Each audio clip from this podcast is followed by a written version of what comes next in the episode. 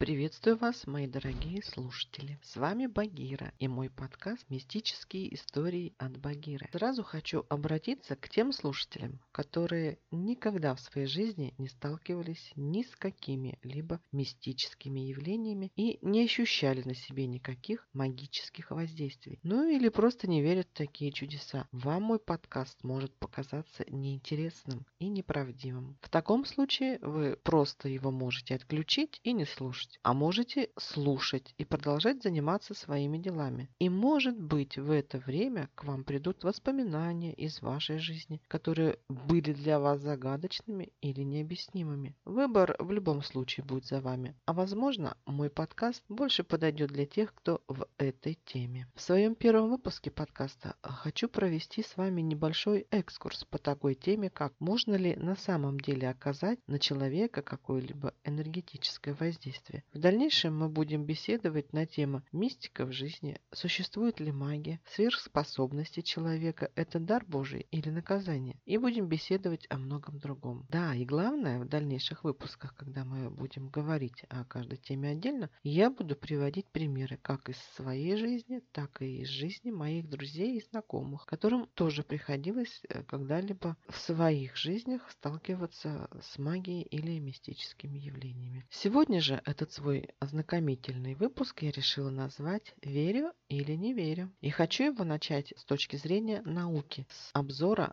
лептоновых полей. Как показал мой жизненный опыт, в наши дни нельзя совсем не верить в необъяснимые явления, а также в то, что на любого человека, как и на любое живое существо, кстати, в том числе и на неживые предметы, можно все-таки оказывать энергетическое воздействие, как ни крути. Такими делами обычно занимаются экстрасенсы, колдуны, ведьмы, маги, ну и тому подобные люди. То есть люди, которые обладают сверхспособностями. Если же вы совсем ни во что такое не верите, как я когда-то, то хочу вас огорчить. В наши дни это даже как-то неприлично. И я бы даже сказала, не модно. Вы тогда совсем находитесь не в тренде. Ладно, шутки в сторону, приступим. Так вот, слушайте. Если серьезно, то эти явления уже давно доказаны, и им даны ну, вполне такие реальные и научные объяснение. Другими словами, наличие полей вокруг биологических объектов очень много. И на сегодняшний день это научно доказанный факт. Можно даже сказать, что здесь э, ну, когда-то была снята вуаль мистики. Еще в древних буддийских документах говорится о семи телах человека. Это одном плотном и шести тонких. То есть это астральное, эфирное, ментальное, ну и так далее тела. Получается, что вокруг человека есть так называемое биополе, которое которое состоит из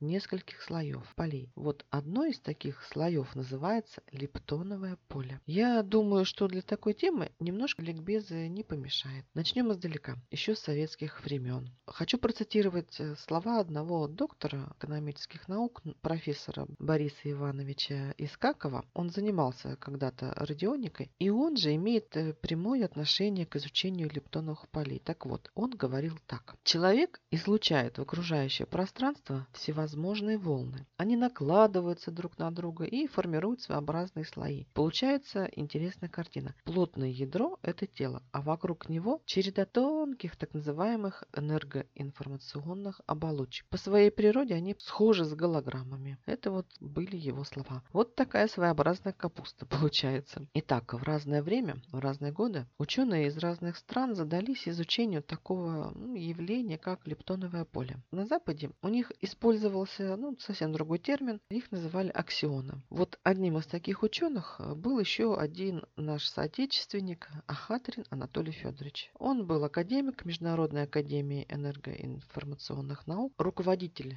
лаборатории биолокации Института минералогии, ну и так далее. В том числе он был разработчиком биогенераторов. Анатолий Федорович с 1953 года работал в конструкторском бюро имени академика Королева в городе Новосибирске, где разрабатывались приборы, влияющие на энергетику человека. Умер же Анатолий Федорович Ахатрин в 2001 году, поэтому мы его можем вполне считать нашим современником. Немного расскажу. Так, в общих чертах о теории лептонового поля. Его еще называют микролептоновым, но я это сделаю так, без погружения в тонкости физических процессов, не включая надолго училку. Так сказать, без фанатизма. Но на самом же деле это очень удивительная теория теория. Еще где-то в 89 году появилась статья Анатолия Федоровича об открытии новой частицы, которую он назвал микролептон. Частицы эти образуют поля очень тонкие и слабые. Ученый ну, так экспериментальным путем пришел к выводу, что все предметы материального мира окружены полями из сверхлегких частиц. Ими заполнены ну, абсолютно все среды и все живые системы в том числе. То есть это Земля, вода, воздух, как и космос и ближний и дальний.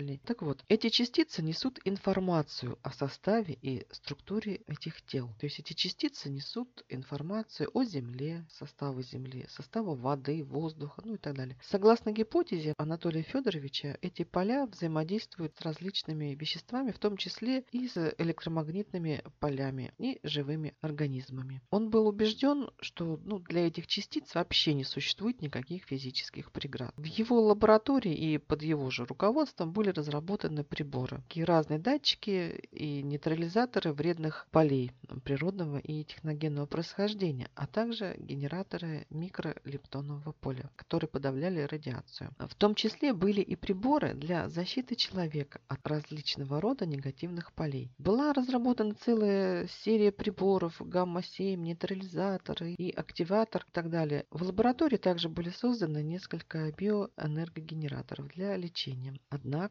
были и такие режимы их работы, которые могли, ну наоборот, здорового человека сделать ну, больным или хотя бы просто сломать ему психику. Где-то в 1982 году был создан такой биогенератор, который оказывал на человека негативное воздействие. Сначала человек испытывал недомогание, ослабление защитных функций организма, потом переставал логически мыслить и ориентироваться на местности. И в конечном итоге, в конце концов, у него поражались абсолютно все важные органы. Ну а также возникали сильные боли. Человек вообще мог ослепнуть, ну и возможен был даже и летальный исход. Так получалось, что одним прибором можно было и вылечить человека, и не только. Вот такие они новые технологии, да, получались. А приведу пример из средств массовой информации. Это было написано еще где-то в 2010 году, если не ошибаюсь, но это можно посмотреть. Так вот, в одном американском городе, Ньюпорт, штата Пенсильвания, ученые создали радиоэлектронное устройство для дистанционного воздействия на различные объекты по их фотографии. Например, в устройство помещают снимок картофельного поля, в котором завелись э, колорадские жуки. И задача этих ученых была с помощью вот этой фотографии, да, как-то эти колорадские жуки убить. Так вот, что они сделали? В устройство помещали снимок картофельного поля и опыляли эту фотографию ядохимикатами. И в результате на реальном поле погибали колорадские жуки. Но ученые решили не останавливаться на этом и пошли дальше. Им захотелось узнать, а что же будет, если в этом приборе поместить фотографию человека и отравить эту фотографию? Ну, постигнет ли его участь колорадского жука? Сомнения в этом еще были ну, много лет назад, когда американский инженер и изобретатель доктор Томас Иеронимус ну, закладывал основу новой такой науки, как радионик. Началось это еще в 40-х годах. Будучи радиооператором особого корпуса американской армии, он еще во время Второй мировой войны проводил такие любопытные эксперименты. Когда-то молодой инженер пришел к выводу, что электромагнитные волны лежат в основе информационных процессов не только в технике, но и в общем, в целом в природе, в том числе и живой. Необычность же его изобретения состояла в том, что в этом аппарате использовались такие экстрасенсорные возможности. Он помещал, например,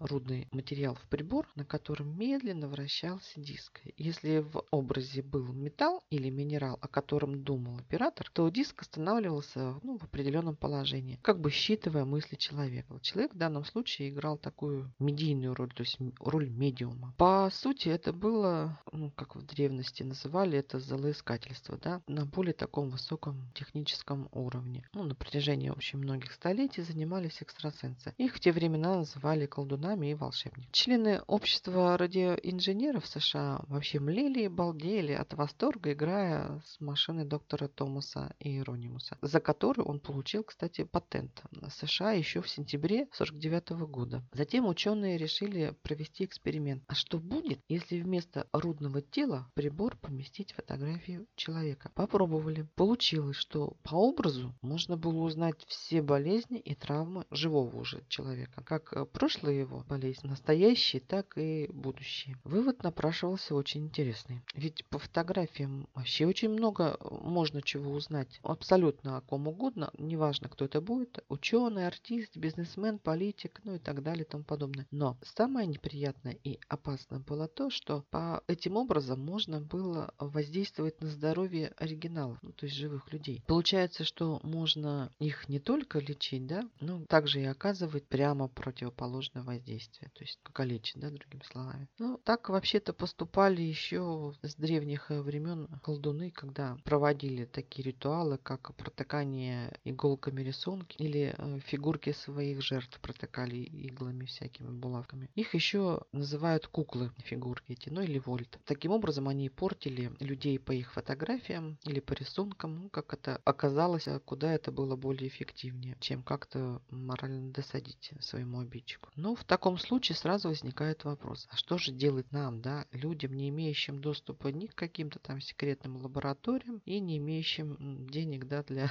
защиты от дистанционного воздействия. Ну, неужели же любой колдун может затравить нас по фотографии, испортив таким образом нашу жизнь? Одной рукой он может, будет и лечить, а вот другой он может и калечить, в зависимости от своего настроения, да. А получается вот такая вот неоднозначная и очень тонкая связь между наукой и магией. Вот такие были сделаны открытия еще в советское время прошлого века. А это всего лишь один из разделов физики о полях. И какие выводы можно сделать? Лично для меня вот после такого вот научно-исследовательского исторического факта, ну вообще в принципе уже отпали всякие сомнения о том, что ну на всякого человека можно оказать любое энергетическое воздействие, как положительное, это значит вылечивание его от болезни, так и негативное, наоборот, нанося вред здоровью. В простонародье это так и называется наведение порчи на человека, то есть испортили человека. Был здоровый и вдруг заболел. Такая она вот у нас физика получается, товарищи.